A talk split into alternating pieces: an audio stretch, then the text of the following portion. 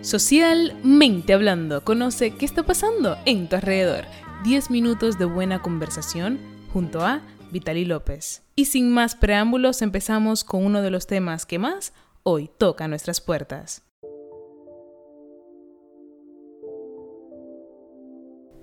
Cuando hablamos de fanatismo, hablamos de una posición exagerada, desmedida, irracional, en base a una idea, teoría, cultura, estilo de vida, sistema, celebridad, etc.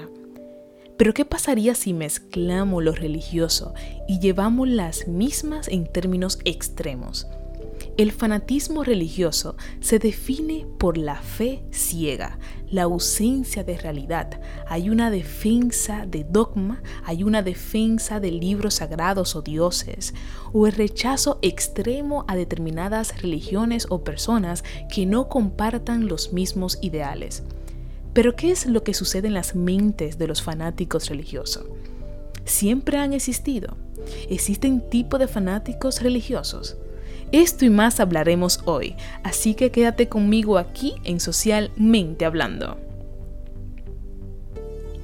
El fanatismo religioso es uno de los tipos de fanatismo que más ha generado controversia a través de la historia.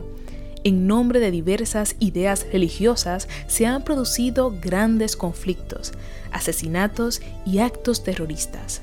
Durante siglos, miles de hombres fanáticos se han apoyado en la religión para así someter actos en contra de otras personas que no crean en su religión.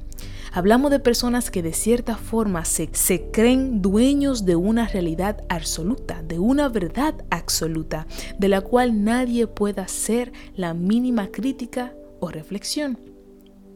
Durante la vida humana o la historia de la humanidad, el fanatismo religioso ha existido durante siglos y siglos, o podríamos decir siempre.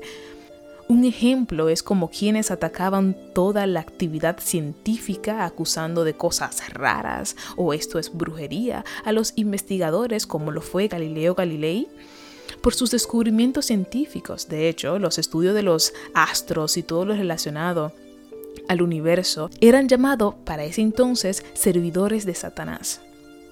Hablamos también de las personas egipcias sobre el pueblo hebreo por practicar su fe hasta las persecuciones del imperio romano sobre el cristianismo queriendo imponer sus dioses sobre las creencias cristianas. Ya estamos teniendo una idea de cómo grandes conflictos en la historia tienen como base una conducta obsesiva extrema de una idea en base a otra. Creo que está más de decir también el ataque de las Torres Gemelas en Estados Unidos, eh, 2001. Eh, se tiene entendido ¿no? que también hay detrás un aspecto, un fanatismo religioso, eh, ya que yo creo que hablar de ese tipo de tema eh, me pone hasta un poco nerviosa. ¿Por qué? Porque es muy sensible ante la ética y la moral humana. Eh, ese atentado estuvo muy relacionado a Osama Bin Laden, ¿no? Que em, terroristas, personas que tienen sus ideales y creencias muy, muy, de cierta forma, sharp, eh, bien determinada y que quienes no compartan la misma, pues son enemigos, ¿no? Ante sus ojos. Es muy, muy delicado. Eh, pero si rompemos con el término fanático religioso, ¿no?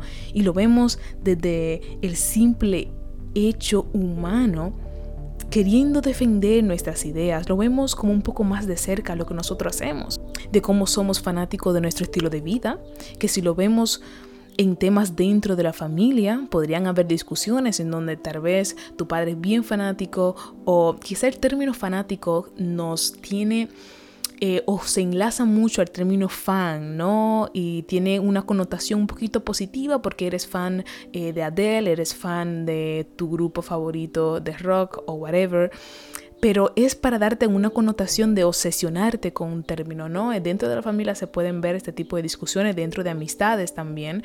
Em, porque de cierta forma el, fanático eh, ve este objeto, ve esta idea, este concepto, este estilo de vida como verdad, como que no hay duda, no hay un término crítico dentro de eso. Y eso tiene mucho que ver eh, con alimentar una idea desde un solo prisma, ¿no? Y no tener la realidad abierta a diferentes posibilidades. Y claro, cuando ya lo vemos de una forma... Em, un término más humanizado, ¿no? Que simplemente puede estar entre tus amigos. Yo misma puedo ser una fanática en aspecto de, por ejemplo, cuando le te gusta un filósofo y dices es que no, es que este filósofo tiene la verdad y en base a eso eh, defiende, tienes argumento con tu amistad. Y yo creo que lo más delicado en todo esto, cuando una persona se obsesiona con una idea, es cuando afecta a otras personas en base a tu creer que tienes la verdad. ¿A qué eres fanático? ¿O a qué verdad proteges hasta el fin?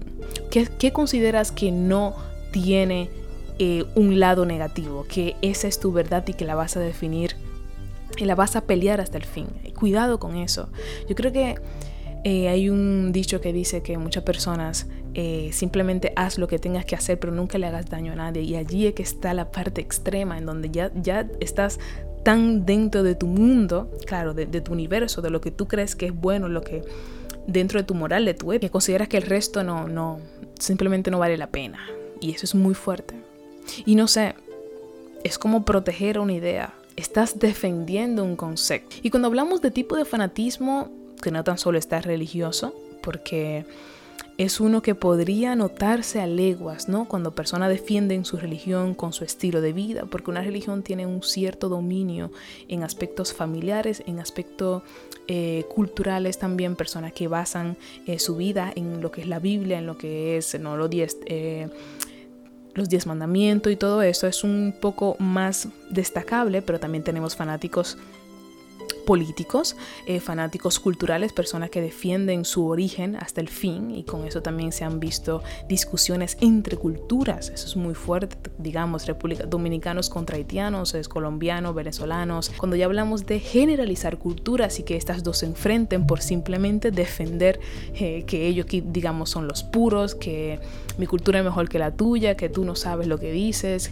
que no tolero a a, los cubanos porque esta persona hablan muy fuerte o lo que sea. Ya eso es un tipo de fanatismo cultural y cuidado con eso porque hay personas que suelen cometer actos porque por esto, porque que no tolero, no puedo con este tipo de persona. Allí también entra el racismo y te, no sé si ustedes están dando cuenta lo profundo que puede hacer esto, ¿no? Hay fanatismo en el deporte también.